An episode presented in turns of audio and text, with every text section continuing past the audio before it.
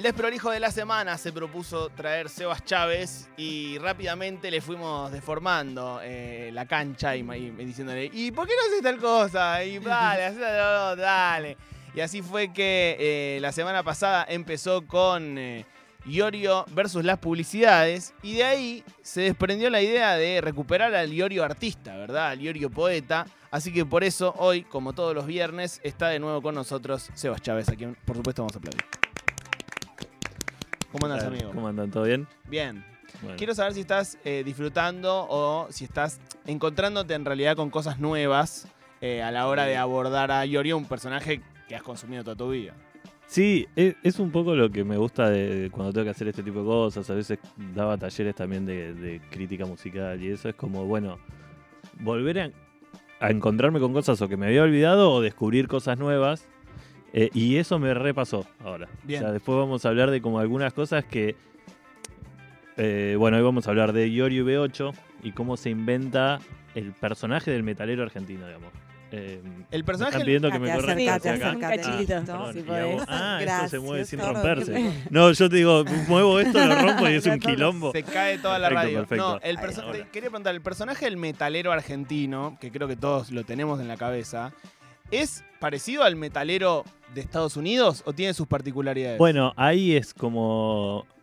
Para mí es un personaje único en ciertas cosas. Estéticamente puede haber un parecido, pelo largo, cuero, tachas. Pero la idea de que el heavy metal tiene una épica y que hay que luchar para que el heavy metal siga subsistiendo y se siga escuchando y, bien, bien aferrado a la clase obrera y trabajadora y, demás es muy propia de acá. Bien. O sea, se copiaron ciertas cosas de, afuera. A ver, Black Sabbath tenía un pasado industrial. Eh, siempre se habla de que el guitarrista de Black Sabbath tiene un dedo cortado y que el sonido. Y, por eso toca distinto al resto y se cortó el dedo trabajando en una fábrica. Pero si uno escucha la música de Black Sabbath, no va tanto por ahí. Eh, y sí en el heavy metal argentino, sobre todo a partir de Hermética la parte de B8 es medio como construir el imaginario del heavy metal argentino, que lo construye Iorio, pura y exclusivamente. De hecho, es reconocido eso por el resto de los, de los músicos de B8. Eh, yo en hace dos años hice una tapa, hicimos la etapa de Rolling fue sobre los 40 años del heavy metal argentino. Me pidieron que escriba sobre el génesis de B8. B8 saca el primer disco en el 83, no importan mucho los años, no, no nos vamos a parar en eso. Entonces la idea era como, bueno, ¿cómo llegaron hasta ahí? Lo entrevisto al cantante, a, a Samarvide, y él dice, me dice así, como tipo, eh, la historia es esta, digamos, y si no fuese por Iorio, no existe la idea del metalero argentino. O hubiese existido más tarde o hubiese existido de otra manera. ¿Iorio tocaba el bajo en B8? Iorio tocaba el bajo en B8. No cantaba nada. No, en B8 nada, en Hermética unas partecitas y en Almafuerte hace toda una parte de bajista y cantante hasta que se hincha la pelota del bajo. Y solo canta. Lo suelta y solo canta. Eh, para, voy a hacer un paréntesis. Si es que mi amigo, eh, el de largar la droga con rock and roll, está en Buenos Aires para ver a Divididos mañana. Nosotros vamos, nos vamos a ir. y vamos a cantar. Canten así, por favor. A hacer cuatro personas vamos cantando a hacer... eso. Larga tres y él. Sí. Eh, yo no voy, pero va mi hermano va con él, así que supongo vamos que. Vamos a hacer cinco personas. Cinco personas cantando. vamos a, detectar cantando esa canción. Por Dios, qué ganas. Ahora sí nos metemos en el mundo de B8 para empezar a recuperar la figura de Ricardo Iorio. Eh, un poco vamos a hablar de esto, ¿no? La, idea de, bueno, cómo se construye el metalero argentino. Era el año 80 y hay que tener como varias cosas en cuenta. Primero, el contexto de militarización del país, porque la, estética militar es una estética muy del heavy metal, pero es una... Este, eh, pero es solamente la estética, digamos, ¿no? Después sí hay como ciertos eh, encontronazos y como una relación medio de amor, con, pero no en esa época, digamos. Era como, che, esto está bueno, me lo pongo, digamos. Y había una suerte de choque estético entre un chabón, pelo largo, eh, que de día vendía ristras de ajo colgadas al hombro, con una gorra de milico a la que le habían sacado el escudo y le habían puesto un escudo de B8. ¿no? Pero hay como una suerte de... Em, eso, como un, bueno, me gusta esto, pero no me pongo ni, ni a criticarlo ni a rechazarlo, solo me gusta mm. y ya está. Y cuando hice la nota esta en Rolling, eh, para ponerme en contexto, me, puse a mirar los videos de este tipo que hace, eh, te explica Argentina año por año. Néstor Montalbano. Bueno. Ah, ustedes me introdujeron ahí. Eh, es fantástico. Y entonces, bueno, puse el año 80, año 81, y nada, mostraba que en la televisión pública aparecía Galtieri hablando todo el tiempo, y había un programa que se llamaba Adelante Juventud, que era de corte cristiano nacionalista, hecho por pibes, que entrevistan a Galtieri y Galtieri hablando de tipo, no, porque la juventud se está tornando de un color rosado o rojo y hay que volver a, o sea, ¿no? Como comunistas y gays. Bueno, todo eso está mal y eso salía en la televisión pública con nenes y el corte era a el Estado se compró un nuevo tanque de guerra, digamos. Mm. En ese contexto nace B8 que, o sea, nace, eh, eh, se cría Iorio entre eso y muy poca información de discos, sobre todo en esa época era muy caro. Él venía de una clase trabajadora y en las revistas especializadas se le daba muy poca bola al heavy metal. No se sabía qué era, se escribían mal los nombres. Eh, todavía el rock argentino venía muy asociado al rock progresivo, al virtuosismo, y esto era ruido para ese tipo de gente. Eh, B8 para, tiene sus, como sus fanáticos casi religiosos, entiendo, ¿no? Eh, quienes rescatan como la importancia de B8 para el heavy metal tipo internacional. Como que B8 es una de las cosas más grandes del mundo. ¿Tiene un asidero en la realidad eso o es solo una cuestión de fanáticos? A ver, en términos musicales no.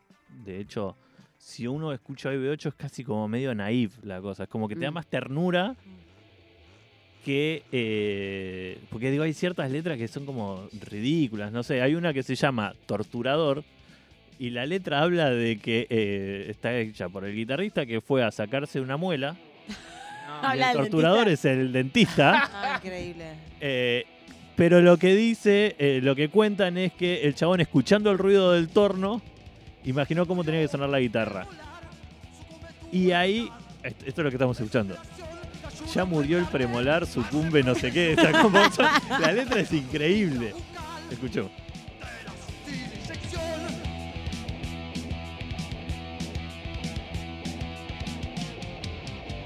Agarramos un puente instrumental. Lo que sí es cierto que para esa época, el 83, era bastante novedosa la forma de tocar, digamos. O sea, el 83 coincide con el primer disco de Metallica, más o menos, y es un poco ese sonido. Suena feo.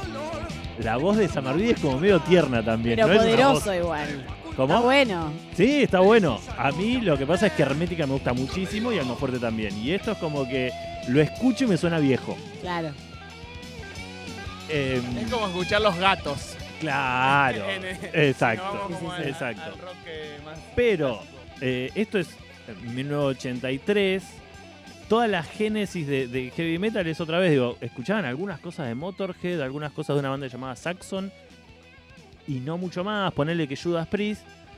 Eh, y eh, lo que contaba Iorio era que los primeros acercamientos a eso eh, tenían que ver con que iban a ver la película eh, The Song Remains the Same de Led Zeppelin, que era una película que muy importante para la historia del rock argentino en general, porque se pasaba mucho en cines de, Buenos Aires y del conurbano, y se repetía durante semanas, meses, y antes de los antes y después de la película se pasaban videoclips. Y lo que contaba yo era que tipo antes pasaban tipo el, hit número uno, que era chiquitita de Ava, y Black Sabbath lo dejaban para lo último. Y él estaba entre los cuatro o cinco que sabían que eso venía, entonces se quedaban a mirar una y otra vez los videoclips de, de Black Sabbath. Em, después hay un montón de cosas que están buenísimas, que es que ellos veían en las revistas que los músicos de heavy metal tenían ropa con cuero y tachas, y acá no existía. Entonces, eh, Samarvide vivía en Chacarita, y Iorio se metía al cementerio de la Chacarita, robaba eh, las tachas y las cosas de bronce que había en los crucifijos y en los nichos y se lo ponían a las camperas.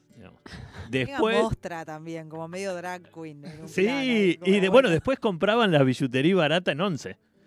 Y, y Samarvide me contaba y me decía, tipo, nosotros nos pinchábamos los dedos, tipo, nos sangraban los dedos porque intentábamos clavarle la, la cosa, porque eso no existía. O sea, ahora vos te, vos te compras una, una campera y tiene tachas. Sí, y creo que hay algo de eso en el otro día que vos decías que un metalero es un buen tipo vestido, de, disfrazado de mal tipo. Hay algo como de la ternura del metalero, Sí, ¿no? obvio. Como poniendo sus tachitas. Obvio, eh, obvio. Un tipo como uno lo imagina, un tipo que vive con la vieja, capaz, ¿no? Sí, Como sí, sí, total. poniendo las tachitas. Pero además, a partir de ahí, construyendo una épica, ¿no? O sea, eh, el heavy metal argentino tiene una épica de sufrimiento desde el inicio. El primer disco de heavy metal de B8 se llama Luchando por el Metal. O sea, Luchando por el ya, metal. ya de entrada es una lucha. Ya de entrada hay que Ya de Te sangra los dedos Sí. para ponerle metal a tu Claro, campera. eh, obvio. ya de, entrada era una resistencia, ya había que pelear. Estaban extinguiendo. El segundo disco se llama Un Paso Más en la Batalla. Es como, viste, como ir, amo. viste. Acá Es tirando. como, sí, sí. eh, brigadas metálicas, todas las Todavía cosas así tenía. Eh, y una un fuertísimo mensaje anti-hippie. Sí. Tipo, el hippie Claro. era el, eh, era el enemigo. Mm. Y en algún punto, perdón a los hippies, digamos, pero estaba bueno y, y tenía como un contexto en que era el año eh, 82, 83. O sea, ¿por qué todavía seguíamos escuchando a Piero? Mm. Ellos, Claro. eh, el- el- la gran presentación en sociedad de, de, de- de B8, perdón, es en el Barrock 1982, en noviembre, que no los querían dejar tocar, pero compartían eh, manager con Riff. Entonces el manager de Riff dijo, yo te doy a Riff si vos me los pones a estos pibes. Claro, entraron los chabones, es el famoso festival en el que a los encargados, la banda de Daniel Melero, le tiran 30 kilos de fruta. Melero las pesó. Melero pesó la fruta. Es muy, muy conocida eh, la historia, muy buena. Eh, porque todavía el mainstream o el status quo del rock argentino eran Piero, eh, no sé, León Gieco, Charlie. Claro, Charlie, pero Charlie ya de a poquito iba empezando a, digo, del 83 es Clicks modernos, Claro, digo, ya está más modernizado. sí, claro, pero eh, Porcheto, Piero, eh, Gieco, digo, capaz. claro, en el, o sea, pensemos en la música que sonaba en el 82 Sí. en Sí. el mundo. Sí, la trova rosarina. Claro, o sea, eran señores con pulóveres, digamos, no, no, digamos. Y el mundo total. explotaba de colores, digamos. Claro. Bueno, y suben estos chabones con instrumentos así como muy truchos, como muy baratos, pero con, viste, con, con- con puntas y todo negro y ellos de cuero. Y la gente los empieza a putear. Y los empieza a putear. Em, y de hecho, cuando va a salir el, el- el- en video, el, em, todo el festival, digamos, eh, existe en video Sí. les dice, eh, bueno, el material de ustedes se perdió porque no tenemos imágenes porque grabamos otra cosa arriba. Entonces no. vuelve a entrar eh, el manager de Riff y le dice, si no pones a B8, eh, no... ¿Quién era el manager? Eh, Mundi Epifanio. Bueno, ahí está un poco también la justificación de luchando por el metal. Exacto, ¿No? eh, era, O sea- una, era una lucha verdadera, digamos, que ellos... Es como medio recíproca, digamos, como que Mm. ellos la construyen porque la están viendo y a partir de ahí se genera una suerte. Yo siempre digo que eh, el metal argentino es la historia de lo que no fue. O sea, si el metal argentino se hubiese consumado, hubieses perdido toda su, Su eh, razón de ser. existir, exactamente. claro. O sea, Wow. el, el heavy metal argentino es lo que es y es increíble porque cuando estaban a la puerta del éxito se separaban y drama y traición y todas esas palabras súper fuertes. Eh, Seba, bueno, eh, sí. B8 tocaba por, en el mismo circuito, no sé, en, en cemento, en los mismos circuitos que, que No, las no. otras bandas o en lugares más eh, Eh, marginales. más marginales. El debut de B8 es en un club de Villa del Parque que se llama Saores, eh, que es un club, nada, un club de barrio. Yo ahora voy a jugar al básquet ahí cada ¿Sigue vez que estando? entro digo, "Ah, acá tocó B8. Sí. Eh, y tocaban en Villa Martelli y en lugares así. en- eran donde podían conseguir eh, nada, ciertos lugares. Después ya con Hermética la cosa cambia y empiezan a tocar, sí, en Cemento, eh, en Dijul. Bueno, no sé si tocaron en Dijule, pero hay un lugar que se llamaba Stadium y demás hasta llegar a obras. Em, pero bueno, la- eh, B8 finalmente eh, hay, todo un registro amateur de ese show de B8 que ah, estaba el, manager de B8 en ese un- uno de los managers o productores de B8 estaba con una cámara grabando y en un momento se, se enojan porque parece que les dicen, bueno chicos, se terminó acá el show de ustedes y dicen algo así como, bueno, acá nos, nos dicen que no nos vayamos, eh, ahora vamos a tomar, vamos a tocar Parcas Sangrientas y los hippies que se mueran. Está a un, un lugar lleno de hippies. Hay cuatro locos que aplauden y la otra gente de espalda. Claro. ¡Marca sangrienta! Marcas sangrientas y, de- y el resto de la gente eh, de espaldas. Me destruye la gente de Eh, espalda. y ahí hay un momento en el que Iorio, después del show, se acerca a la cámara eh, y lo tenemos por ahí el audio. Eh, perdón, yo ya hice cualquier cosa con el orden, pero creo que es el primer audio que mandé. Eh, en el que Iorio dice esto que es básicamente algo como yo me estoy quejando, nadie sabía muy bien de qué, pero como que tira una queja al aire muy global, digamos. El agarra el micrófono. no, no, Ah. eh, termina el show, Ah, eh, está el camarógrafo de ellos perfecto, perfecto. grabándolo y él viene a cámara así y búsquenlo en YouTube, es muy gracioso, está sacado y dice esto. Lo tenemos. animal. Ni para comer ahí en esta mierda. Loco, esto es una mierda. Disculpe, ¿qué piensa del barro? Esto es una mierda, viejo. 10 años de engaño, 15 años de engaño. Esto es una basura. ¿Dónde está? O sea, eh, dice, no hay, no hay ni para comer, eh, evidentemente se está quejando de la producción, pero después cuando dice 10 años de engaño, 15 años de engaño, nadie sabe a qué se refiere. O sea, se refiere al, A los hippies. a los Sí. hippies, al establishment, a qué. Andás a Digamos, ver. andás a ver. Eh, y eso era como un poco también lo que a mí me parece que, que hace a la, a la ternura y al romanticismo de, de B8, que no, se sabía bien contra qué se quejaban. Porque no era. eh, o sea, ellos después decían que estaban en contra de la guerra de Malvinas y que. Pero era como una queja, como un descontento ante nada, un estado de situación que no los representaba y que, y que además fue gente que era muy perseguida en la dictadura, pero no por sus pensamientos, sino porque eran, Pinta. eran negros del conurbano con el pelo largo Mm. y todos estos terminaban en cana. O sea, ellos terminaban, o sea, averiguación de antecedentes era la mínima, digamos. Un de hecho, eh, hay una historia muy graciosa que es que cuando se hace la fiesta del barro, que entre todos los eh, artistas cae la carne y se lo lleva a todos, pre- a todos los de B8 nada más. O sea, a los de B8 se los llevan eh, detenidos. Y a uno más, que era un baterista, Fito Mesina, que se lo llevan porque pensaban que era el manager de B8. O sea, la, la policía le dice, yo, nosotros pensamos que estaba, tenés el pelo largo, pensamos que estabas con ellos, Va, loco. te llevamos. Listo. Seba, Eh. ¿de, de dónde, ¿de dónde eran los B8? Los B8 eran, bueno, eh, Iorio de Caseros. Ah, mirá. Eh, sí, to- todo con Urbano. eh, va, en realidad Rowe, que era de Belgrano, y Samarvide, que era el cantante, Rowe, que el baterista. Sí. Eh, Samarvide vivía en Chacarita en esa época, pero creo que era más Villa del Parque, Caballito, algo así. Eh, ¿Y Iorio tenía un papel en la composición de, de las Sí. canciones de B8? Sí, las canciones de B8, eh, la verdad es que yo nunca tuve acceso a, a los discos originales, pero todo lo que hay en internet muestra que eran créditos compartidos, ¿no? Como, bueno, Mm. letra y música, sobre todo en los primeros discos. Ya después, en el último disco, que es el disco que produce todo el quilombo y el final, eh, por cuestiones religiosas que ahora vamos a hablar, eh, ahí ya sí aparecían Iorio y Samarvide, pero porque se habían ido varios y quedaron ellos dos como de miembros originales, digamos. Eh, pero en los primeros es como que no se sabe, digamos, y como que alguno escribía una canción, otro escribía otra, por eso también es medio difícil saber cuáles son de Iorio.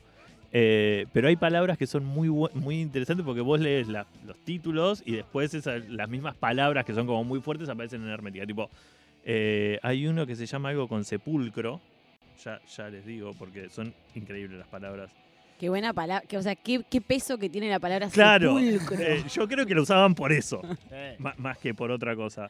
Eh, Camino al sepulcro se Camino llama, un sepulcro, tema de todos. B8 y después Hermética tiene un tema que se llama Sepulcro Civil. Eh, otro tema de B8 se llama La Gran Ramera y después la, la ramera aparece en Hermética, aparece en Almafuerte. Son como palabras que, che, esto suena. Suena metalero, suena fuerte, vamos a usarlo un montón de veces. Em, bueno, el primer disco de B8 que se graba en el 83 tiene el que es el himno del heavy metal argentino. Chicos, si ustedes nunca fueron a un show de heavy metal argentino y van ahora, Primero, toque no, quien toque. no se pongan una remera no eh, vayan con una remera Ay, salmón. me encanta Salmón. que hagamos el instructivo. no para- vayan con una remera salmón y toque quien toque. Si hay un metalero, si hay una banda de heavy metal argentina, ustedes griten toca destrucción. Es como el toca muchacha, Ok. De, de heavy metal. Bien. O sea, quedan bien. La gente los va a acompañar y va a pedir que toquen destrucción, por más que no haya nadie Por relacionado te- ni con Iorio, ni con nada. Podemos eh, poner destrucción. Sí, por eh, supuesto. eh, para- arranca, por supuesto, con el ruido de un B8. El ruido de un motor V8. Este es el himno del heavy metal Sí, argentino. por supuesto.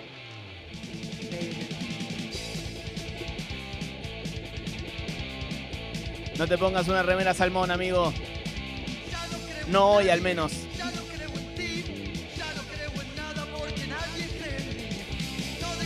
Pero es verdad que la voz es mucho menos. ¡Ey! Sí, Sí, muy limpia. sí, es muy limpia. muy suave. Sí. como- Y ellos luego, salvo Iorio, Rowek tiene una carrera. Todos, hay un árbol genealógico que uno puede hacer a partir de B8, digamos. Sí. Como que la gran parte del heavy metal argentino está eh, relacionada directa o indirectamente a, A a B8. Eh, B8 se forma con Iorio, la, la formación clásica, digamos, es Iorio, Civile, eh, que fue guitarrista de Orcas y que eh, se suicidó después, eh, Rowek, que se va a Rata Blanca, eh, y Samarvide, el cantante, que hace logos. Eh, en una segunda instancia, el que entra a, a uno que estuvo brevemente fue Giardino. Giardino estuvo brevemente en B8, no funcionó la cosa, ¿no? Porque uno can- quería cantar sobre magas- ma- magos, espadas y rosas, y el otro quería decir eh, los hippies que se mueran. Había como... eh, y de hecho, después se arma una rivalidad muy grande. O sea, el que iba a ver a Rata Blanca no iba a ver a Alma Fuerte. Como que Rata Blanca dicho. no Rata Blanca es banda que le gusta a las madres. Sí, Exacto. madres y padres. Sí, totalmente. A la de madre mamá le y gusta papá. Rata Blanca y Queen, chicos. Sí, mucho. Y es muy probable que seas de derecha. no podemos llegar a hablar en otro momento. eh, Seba, pero para, sí. para ir yendo hacia, hacia ese disco final y, y la separación, me interesa eso que dijiste de los problemas eh, religiosos. Bien. Eh, hay una cuestión con, con B8 y con- B8 tiene eh, es como el gran camino de una banda que es somos todos amigos, somos todos amigos hasta que nos empiece a ir bien. O sea, eh, No soportan el Eh, éxito. no soportan el éxito. Entonces, les va más o menos bien con, con el, el primer disco. Papo, los, no sé si no figura como productor, pero aparece además tocando la guitarra en, en uno de los temas. Eh, les va más o menos bien con el segundo, que es eh, un paso más en la batalla, y ahí empiezan los quilombos. Eh, había una cuestión de excesos también, y muy marginales, digamos, ¿no? O sea, era gente que, nada, se empastillaba con lo que podía comprar en una farmacia. Eh, el padre de mm, Samarvide eh, como que decantaba vino o producía vino en Chacarita. ¿no? Como tenía como una suerte de bodega en, en el subsuelo de su casa y nada, le tomaban el vino cuando iban a... Eh, y bueno, eso empieza como medio, a, a algunos les empieza a pegar muy mal, empiezan a fisurar y encuentran en la religión la salida, digamos. Católica. Bueno, ahí está el problema. Ah. Ahí está el Mirá problema. que es una interna, no era una interna entre religiosos y ateos, sino No, entre no. religiosos Entre de un lado y puntos- del otro. Entre puntos de vista, entre evangelistas y encarnacionistas. Upa, encarnacionista. Sí, eh, Iorio es encarnacionista. Él cree en la, en la- en la reencarnación. De hecho, hay muchas canciones en las que él habla de los espíritus desencarnados. Él le dice así a la gente que se muere. Eh, son los desencarnados. Y por el otro lado estaba Samarvide, eh, que se había vuelto muy evangelista. De hecho, Logos, eh, la banda que después forma, tiene un- una bajada evangelista y es como la banda heavy metal que escuchan los evangelistas. Eh, eh, recomiendo mucho, hay un documental que se llama Relámpago en la Oscuridad, que es la historia de, eh, de Samarvide. Tiene una historia increíble. El tipo de pronto se va a vivir a Miami a arreglar computadoras. Y ve- o sea, real. Y eh, venía acá. Día a- y, ahí, y venía acá a, a tocar, digamos. Y, y está buenísimo porque muestra también un poco. ¿Vieron el meme de Jardino? De, de la realidad de Sí, eso, ¿no? sí, que, uno te- que, que es una mierda ser metalero porque tocas en cualquier lado. Bueno, eso te muestra que, nada, los chabones van a lugares donde no hay nadie o donde el sonido es una mierda y de ahí se tienen que subir a un bondi cagados de frío con un periodista de FM Sí, sí, sí. eh, González Moreno de América, de, de provincia de Buenos Aires, y que le das una nota y ellos terminaron de tocar, se suben al bondi y está este chabón preguntándole cosas. Eh, bueno, Dicen aquí, eh, toda mi infancia fui metalero evangelista por lobos. Ahí va. ahí está, aguante, aguante. Wow. Gran banda en vivo, o sea, lo que suena, eh, bueno, yo no sé si existe todavía, pero lo que sonaba Logos en vivo era increíble, pero increíble. Eh, pero bueno, cuestión que empieza a ver estas internas. También sucede una cosa como que se quieren ir a probar suerte a Brasil. Lo cual es rarísimo, porque una banda que canta en español va a tener suerte en Brasil que les chupa dos huevos el, el español. O sea, vas a Brasil, hablas en español y te dicen, sí, aprende portugués, Gil. Somos- B8 decís. Sí. Ah, ok. Eh, y ahí ya es como que unos se quieren quedar, Iorio, ultranacionalista, dice, ¿qué estamos haciendo acá? Medio que se vuelve, bueno, eh, Rupturas en Puerta, graban el disco que se llama El fin de los inicuos. Eh, fue un nombre así como... y tiene de portada un cuadro que es la pasión según San Mateo, no sé, no, no es San Mateo, pero es la pasión según algún santo, un cuadro súper religioso, y hay hasta una canción que es Salmo número 58. Se llama, y es el Salmo número 58 hecho heavy metal Ah, increíble. digamos. Eh, de hecho, estaba por ahí, creo, en la lista. Eh, ¿Cómo se llevaba? Bueno, un poco lo, lo- lo- lo dijiste, la cercanía que tenía Papo, pero eh, ¿cómo se lleva el metalero argentino con Papo? Bien, bien. El, el metalero argentino respeta mucho a Papo porque, a ver, Papo en esa época tenía Riff, que era lo, es lo más cercano que hizo él al heavy metal. Eh, sobre todo en cuestión de estética, el sonido era más tirando al hard rock. eh, pero lo, lo quieren mucho porque básicamente eh, Riff fue Padre. Claro, y pero, pero además Riff llenaba, digo, o sea, Riff, eh, no sé si nos llegó a to- casi tocar en Ferro Mm. o en una cosa así, tocaba en obras, eh, y, y siempre hubo, hubo mucho respeto. Lo que sucede es que esencialmente, digamos, como éticamente, no, no tiene ética de metal. eh, la banda Riff, o sea, suena metal y demás, pero la letra no tiene nada que ver, como la postura, la actitud y demás, no eran eh, metaleras, eran más rockeras. Estamos repasando entonces en este el mes de Iorio, mayo, el mes de Iorio en Ayúdame Loco, como eh, bueno, la piedra fundacional del metalero argentino, así que nos centramos con Sebas Chávez en B8. Amigo, algo que quieras agregar que te haya quedado afuera antes de, de cerrar. Eh, no, que digo, esta, esta época de, de B8 para mí es clave para eso, para entender cómo se constituye la personalidad del metalero argentino, que es clase trabajadora, eh, ponerle garra a todo, todo tiene épica, todo se consigue luchando. eh, la cuestión militar, digamos, aunque sea desde lo estético, eh, está ahí, las tachas, eh, el cuero y todo eso. To- todo se... O sea, si no hubiese existido Iorio, el metalero argentino hubiese sido distinto.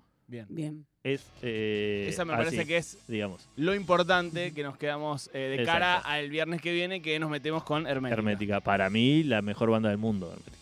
Uy, titulazo. La, ¿eh? mejor banda del mundo. o Eh, sea, así se va, a así. llamar, así se va a llamar el video de la columna del viernes que viene, Hermética, la mejor banda del mundo. ¿Queda grabado esto? Preguntan. Sí, claro, todas las columnas de Sebas Chávez quedan en el canal de YouTube de la radio, así que eh, las pueden buscar ahí todos los viernes. Gracias, amigo. Gracias.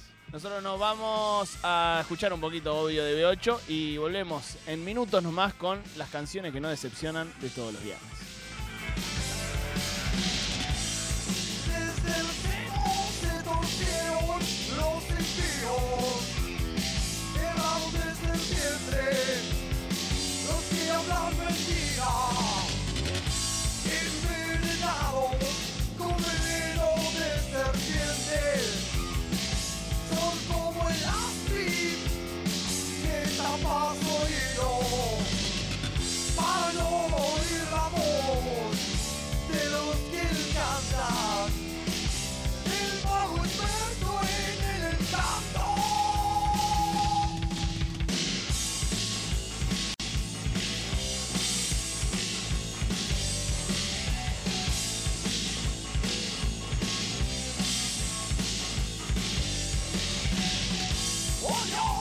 Dientes en poca tierra.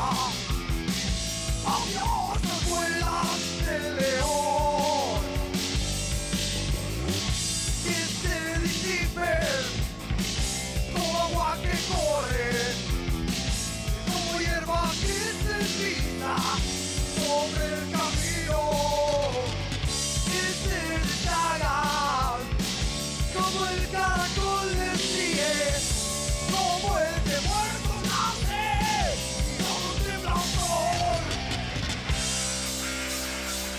Antes que vuestras ollas sientan la llama y los espinos, a sus vivos asediados, Él los arrebatará con tempestad.